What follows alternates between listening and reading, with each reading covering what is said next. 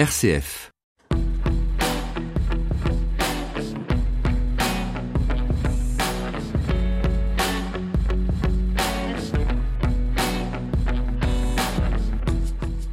Bienvenue dans ce nouveau numéro de décryptage et nous allons revenir sur deux grandes actualités de la semaine. Tout d'abord le Brexit qui continue d'agiter la sphère politique européenne.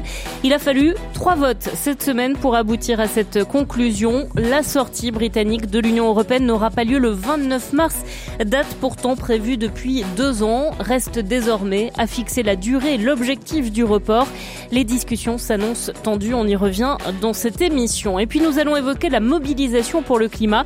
La grève étudiante de ce vendredi et demain la marche du siècle veulent alerter politiques et citoyens sur la nécessité de prendre des mesures immédiates pour l'environnement. Des manifestations qui interviennent alors que jeudi, quatre ONG françaises ont déposé un recours en justice contre l'État en cause des manquements à son obligation d'action contre le réchauffement climatique. On fait le point dans ce magazine. RCF, décryptage, présenté par Florence Gau. Mais débutons euh, ce magazine en évoquant les attentats qui ont touché ce matin la ville de Christchurch en Nouvelle-Zélande. Deux mosquées étaient visées, 49 personnes ont été tuées, une vingtaine blessées. Selon un bilan toujours provisoire, la police a procédé à plusieurs arrestations et la Nouvelle-Zélande a relevé son niveau d'alerte sécurité. On va essayer de comprendre ce qui s'est passé avec vous, Pauline de Torsiac. Bonjour. Bonjour Florence. Oui, vers 13h40 heure locale, un homme armé ouvre le feu dans la mosquée Al-Nord sur euh, Deans Avenue, dans le centre de la ville, où au moins 300 fidèles sont rassemblés. Un témoin cité par Reuters décrit un homme portant un gilet pare-balles lourdement armé. Au même moment, un autre tireur ouvre le feu dans une autre mosquée située à quelques kilomètres de là. La police boucle alors le centre-ville, appelant les habitants à rester chez eux avant de lever ces restrictions quelques heures plus tard. Par mesure de précaution, les écoles de la ville ont également été fermées. La municipalité a ouvert une ligne de téléphone d'urgence pour les parents inquiets du sort de leurs enfants qui participaient à une marche contre le changement climatique non loin de là. La police a également demandé aux fidèles d'éviter les mosquées partout dans le pays. Euh, selon un bilan provisoire, Florence, cette double attaque a fait 49 morts et une vingtaine de blessés graves. Alors Pauline, que sait-on euh, de, des auteurs de ces fusillades? Un tireur dans l'une des mosquées était un Australien, selon le Premier ministre australien Scott Morrison, qui a évoqué je cite, un terroriste extrémiste de droite, violent. Le nombre exact d'assaillants n'est pas connu pour l'instant, mais quatre personnes sont actuellement en garde à vue. Ils font partie des milieux extrémistes, mais ne faisaient l'objet d'aucune surveillance, d'après la police. Il s'agit, selon les autorités, d'une attaque extrêmement planifiée. Alors, selon la première ministre euh, de la Nouvelle-Zélande, Jacinda Ardern, c'est l'une des journées les plus sombres de l'histoire de ce pays. Oui, Florence, la Nouvelle-Zélande est réputée pour sa faible criminalité. Dans ce pays, l'usage d'armes à feu pour commettre des crimes reste un événement rare. C'est ce qu'écrit le département d'État américain dans ses conseils aux voyageurs. Et cette attaque d'une violence inédite représente un tournant historique pour ce petit pays paisible de 4,8 millions d'habitants où l'islam ne serait que la troisième ou quatrième religion. Écoutez la réaction de la première ministre néo-zélandaise. Nous, Néo-Zélandais, n'avons pas été choisis pour cet acte de violence parce que nous tolérons le racisme ou parce que nous sommes une enclave d'extrémisme. Nous avons justement été choisis parce que nous sommes rien de tout cela. Parce que nous représentons la diversité, la gentillesse, la compassion, une maison pour ceux qui partagent nos valeurs, un refuge pour ceux qui en ont besoin. Et ces valeurs, je peux vous l'assurer, ne seront pas et ne peuvent pas être ébranlées par cette attaque. Jacinda Ardern, qui a également appelé à ne pas partager ou propager ce message de haine en diffusant les images filmées par un tireur. Les autorités travaillent actuellement à les retirer des réseaux sociaux où elles ont été publiées et partagées. Précisons enfin, Florence, que dans un télégramme de condoléances aux victimes, le pape vient de condamner les actes insensés de violence commis dans ces deux mosquées de Christchurch et assure tous les Néo-Zélandais, et en particulier la communauté musulmane, de sa solidarité. Merci Pauline de Torsiac pour euh, ces précisions et conséquences en France. Euh, par euh, précaution, Christophe Castaner, le ministre de l'Intérieur, a demandé aujourd'hui au préfet de renforcer la surveillance des lieux de culte. Voilà ce qu'on peut dire pour l'instant donc sur cette double fusillade qui s'est déroulée tôt ce matin en Nouvelle-Zélande. Je vous propose à présent de nous intéresser au Brexit qui s'annonce sans fin. Décryptage. Retour sur l'actualité de la semaine sur RCF. C'était une semaine très compliquée pour euh, Theresa May. La première ministre britannique a dû faire face à trois votes du Parlement en trois jours et au final, les députés britanniques ont massivement approuvé le principe d'un report du Brexit. La sortie du Royaume-Uni de l'Union européenne, initialement prévue le 29 mars, va donc être repoussée, a priori au moins jusqu'au 30 juin. Cela s'annonce donc compliqué, Christian Vadon. Pour Theresa May, le vote d'hier peut apparaître comme un répit relatif après deux journées parlementaires plutôt calamiteuses. Mardi, les députés ont en effet rejeté pour la deuxième fois l'accord sur le Brexit conclu avec l'Union européenne, puis le lendemain, ils ont exclu une sortie de l'Union sans accord. Du coup, en votant la motion gouvernementale par 413 voix contre 202, ils ont fait le choix d'un report du Brexit au moins jusqu'au 30 juin, peut-être plus selon les scénarios. Jusqu'à présent, le 29 mars correspondait au terme du délai de deux années prévu par l'article 50 du traité de Lisbonne organisant la procédure de sortie d'un membre de l'Union. Theresa May l'avait actionné le 29 mars 2017. La Commission européenne a dit prendre note de cette décision en rappelant qu'il appartenait aux 27 États membres de l'Union européenne de la prendre, une décision qui devrait être prise à l'unanimité probablement au cours du Conseil européen de la fin de semaine prochaine. Deux conditions à cela. La première est que les députés britanniques valident finalement l'accord conclu entre Londres et Bruxelles, le même qu'ils ont rejeté par deux fois, ce devrait être mercredi. La seconde est que le gouvernement avance un argumentaire convaincant et présente un projet projet concret légitimement le report du Brexit. Alors tout le monde, y compris les Anglais, semble y perdre leur latin. Écoutez la réaction de Harry Todd de Leave Means Leave, un collectif pro-Brexit qui milite depuis plusieurs mois pour cette fameuse sortie du Royaume-Uni de l'Union européenne. Il ne comprend rien à ce qui se passe depuis le début de semaine. Personne n'a la moindre idée de ce qu'ils veulent. Lundi, quelqu'un m'a demandé ce que je pensais qu'il allait se passer et j'ai répondu que je ne savais pas bien, mais que j'étais sûr de trois choses, qu'ils allaient convoquer un vote mardi et qu'ils allaient se quitter sans savoir ce qui allait se passer ensuite, qu'ils allaient convoquer un vote mercredi et qu'ils allaient se quitter sans savoir ce qui allait se passer et qu'ils allaient convoquer un vote jeudi sans en savoir plus. Ils ont fini par perdre le fil, et quand on perd le fil, il faut revenir à ce que les gens ont dit en 2016, c'est-à-dire partir. Pas d'accord, on s'en va. Et en attendant, les inquiétudes concernant la mise en œuvre du Brexit ne sont toujours pas levées, notamment en France, qui d'après une étude fera partie des six pays qui vont être les plus touchés par le Brexit. Dans le secteur du commerce, on estime par exemple que l'Hexagone pourrait perdre 3 milliards d'euros d'exportation. On s'inquiète aussi de la réaction des marchés financiers. Le Royaume-Uni est la cinquième puissance économique mondiale, donc elle ne peut quitter l'Union européenne sans conséquence. Avec euh, le Brexit, la City de Londres va renoncer à son passeport financier, c'est-à-dire qu'elle perd son droit de vendre ses produits et ses services à l'intérieur de l'espace économique européen. Et inversement, l'Union européenne perd celle qui était sa première place financière. C'est donc un symbole que perd l'Union européenne, comme en témoigne Stéphane Giordano, président de l'AMAFI, l'Association française des marchés financiers. Au-delà du symbole, ça ne devrait pas avoir d'effet euh, très immédiat.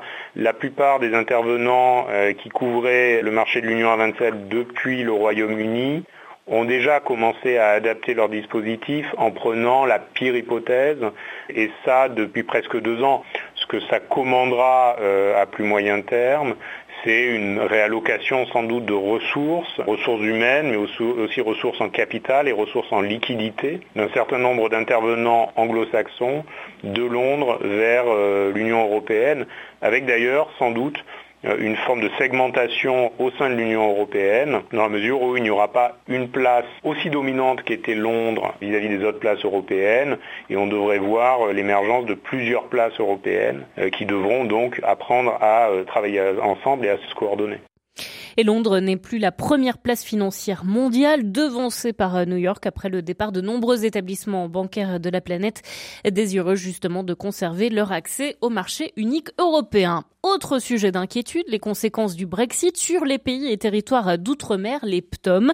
Il s'agit des 26 pays et territoires qui relèvent constitutionnellement de quatre des États membres de l'Union européenne, le Danemark, les Pays-Bas, le Royaume-Uni et donc la France.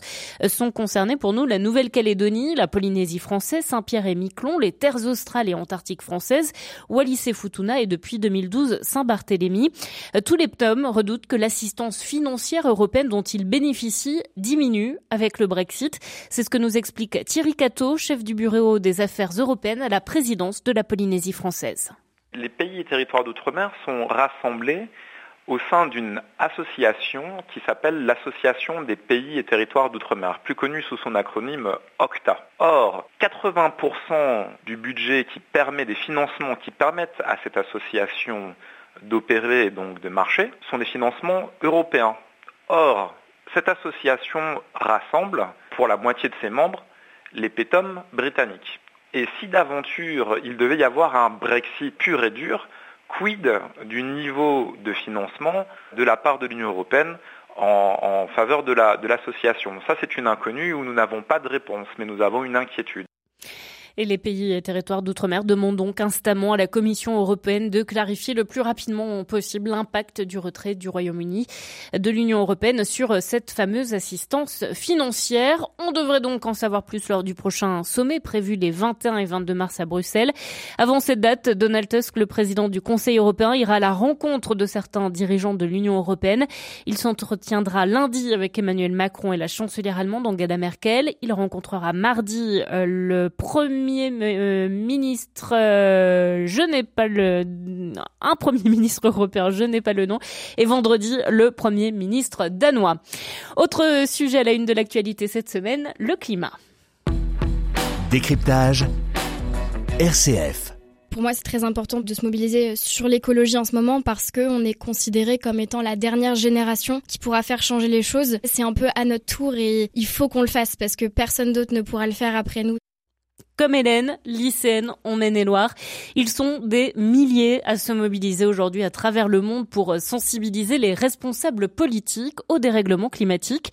Ils répondent ainsi à l'appel lancé par la jeune suédoise Greta Thunberg qui s'était fait connaître par son discours devant la COP24 en Pologne. Demain, c'est au tour de dizaines d'ONG, d'associations, de collectifs citoyens d'appeler à une marche du siècle dans la plupart des villes de France pour la défense du climat et de la biodiversité. Le parisien a prévu de se joindre à celui des Gilets jaunes et à celui contre les violences policières pour un acte commun symbolique. Yann Lenan est maître de conférence en sociologie à l'Université de Lille. Il a lancé en novembre dernier le collectif Quantité et Critique pour étudier les mobilisations sociales actuelles et il s'est notamment intéressé à leurs aspirations, essayant de voir si les manifestants du climat sont également des Gilets jaunes. On écoute Yann Lelan. Le gouvernement est interpellé de façon très vigoureuse par les manifestants pour une raison simple, c'est que la bifurcation écologique à laquelle ils aspirent, ils ont conscience qu'elle doit être réalisée de façon très rapide et très profonde. Pour cela, ils estiment qu'il faut un choix démocratique, souverain, et que euh, l'État euh, ne peut pas se défausser euh, face à ce choix. Et donc, si vous voulez, ils ont conscience que c'est des changements à long terme, mais ils ont conscience aussi qu'il faut les réaliser très rapidement. Ils souhaiteraient que l'État puisse mettre ses moyens au service de cette coordination écologique, etc.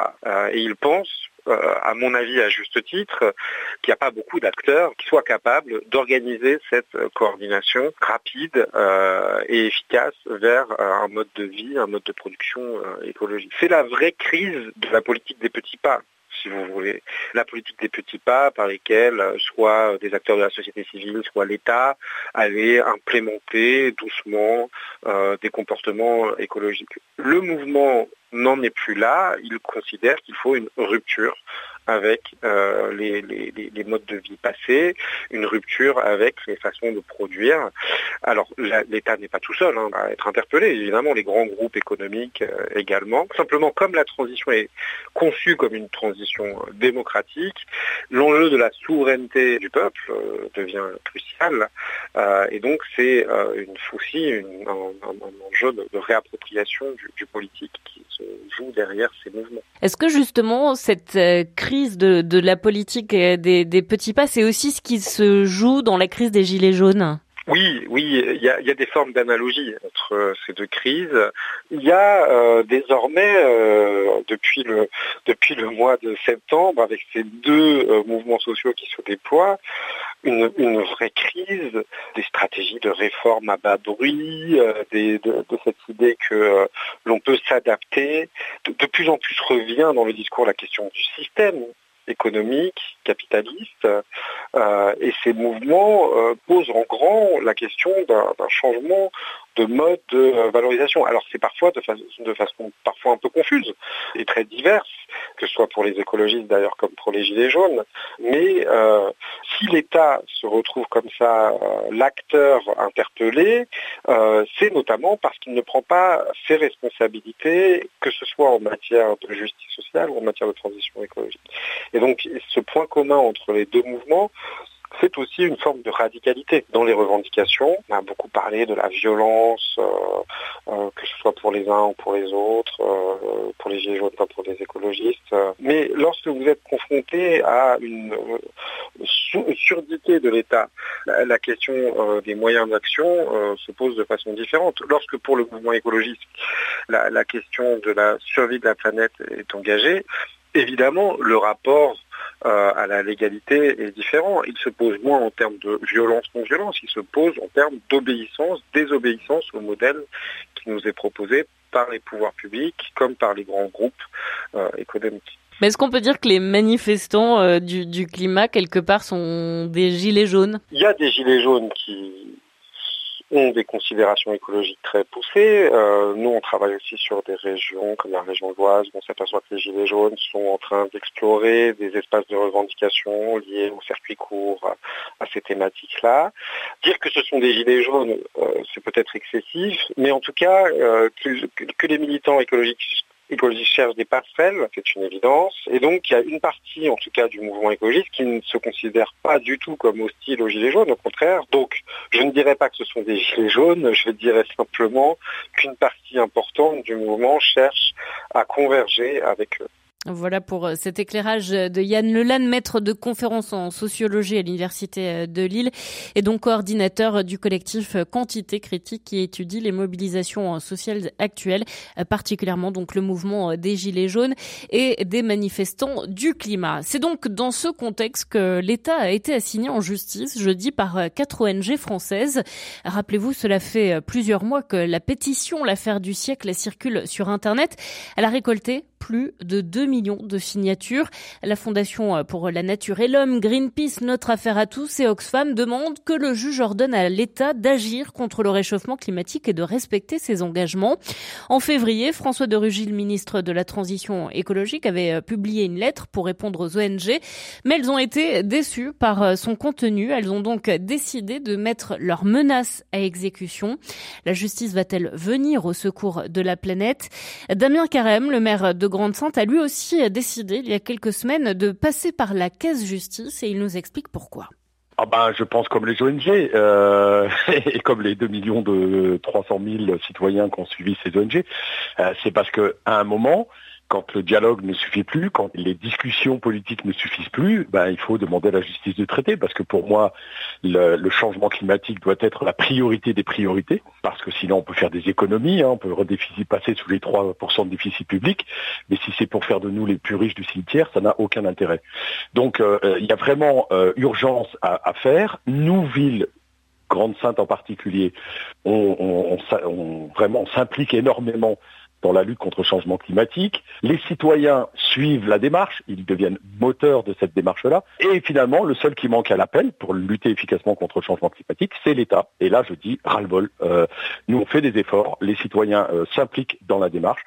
Et il faut pas, il faut pas exagérer. L'État euh, fait des grands discours, des grandes promesses, mais finalement, les émissions de CO2 sont à la hausse. On accepte une mine d'or en Guyane qui déforeste une partie de la forêt guyanaise, donc des puits de CO2. Voilà. Et puis il y a surtout aussi euh, cette condamnation de l'État néerlandais par la justice des Pays-Bas, justement, qui, la, qui, contraint cet État à baisser de 25% ses émissions de CO2 d'ici 2020. Euh, Damien Carême, quand justement on regarde ce qui s'est passé aux Pays-Bas qui a réussi à faire euh, condamner le gouvernement néerlandais, est-ce que la justice, quelque part, va pouvoir réussir à sauver l'avenir de la planète? Ben, C'est malheureux d'en arriver là, parce que je pense que si on avait un, un pouvoir politique, qui ait du courage, qui ait de l'audace pour changer le système dans lequel on vit, c'est le slogan, hein, il faut changer de système, pas de climat. Tant qu'on ne mettra pas euh, en cause cette société-là, on n'y arrivera pas à s'y battre. Donc, euh, s'il euh, n'y a pas la volonté politique et donc le programme politique de le faire, il faut en passer par la justice, parce que parce que moi, je ne peux pas attendre la prochaine élection.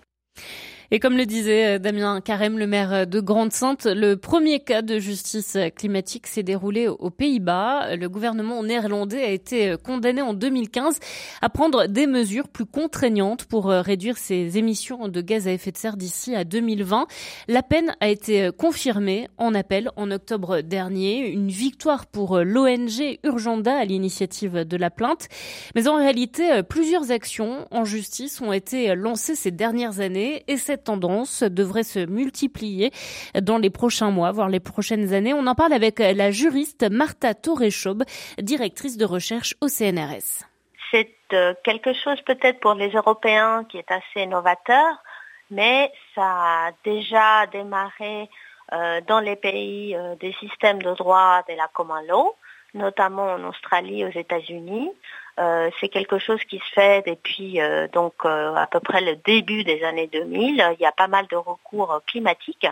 On va au contentieux pour demander au juge, que ce soit le juge civil ou le juge administratif, d'étrancher dans des situations où on estime que euh, l'une des parties n'a pas fait le nécessaire et donc on demande au juge de se prononcer sur la pertinence d'une condamnation ou pas. Pour vous, face à un enjeu aussi euh, mondial, est-ce que c'est à la justice d'aider à trancher cette question? Alors ça c'est une très très bonne question. C'est vrai que la question climatique euh, pour beaucoup de personnes, c'est une question politique. Et euh, pendant longtemps, c'est resté confiné euh, dans l'arène des négociations euh, onusiennes. Mais il n'y a aucune raison pour penser que lorsque, que ce soit les États ou que ce soit les entreprises, ne font pas ou n'honorent pas les obligations qui leur reviennent, le dernier recours euh, reste quand même euh, le juge. Vous le disiez, depuis les années 2000, un, certain nombre de, procédures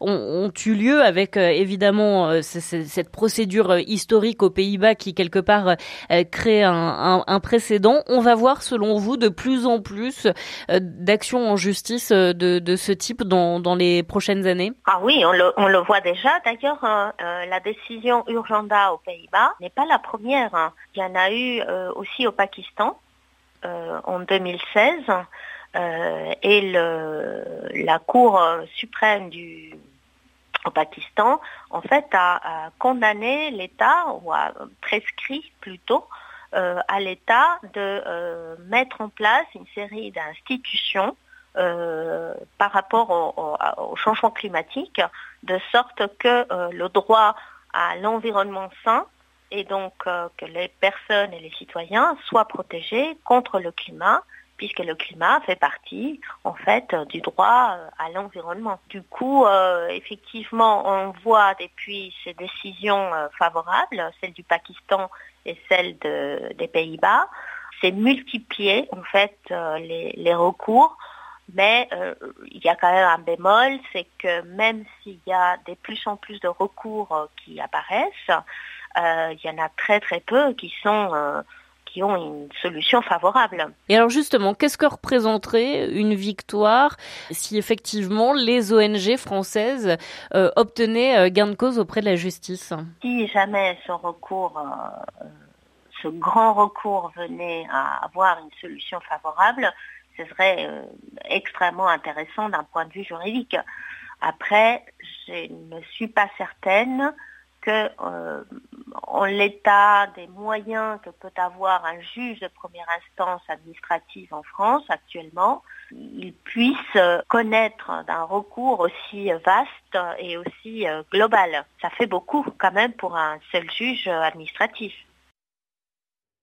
Martha Torreschob, également euh, fondatrice et directrice du réseau euh, Droit et Climat. Et effectivement, l'issue euh, du recours de l'affaire du siècle reste incertaine. La procédure devrait s'étaler sur un à deux ans, une décision donc qui ne devrait pas tomber avant le printemps 2021. Je vous rappelle donc la marche du siècle qui aura lieu dans la plupart des villes de France ce samedi pour la défense du climat et de la biodiversité. On aura notamment l'occasion d'y revenir dans notre matinale lundi.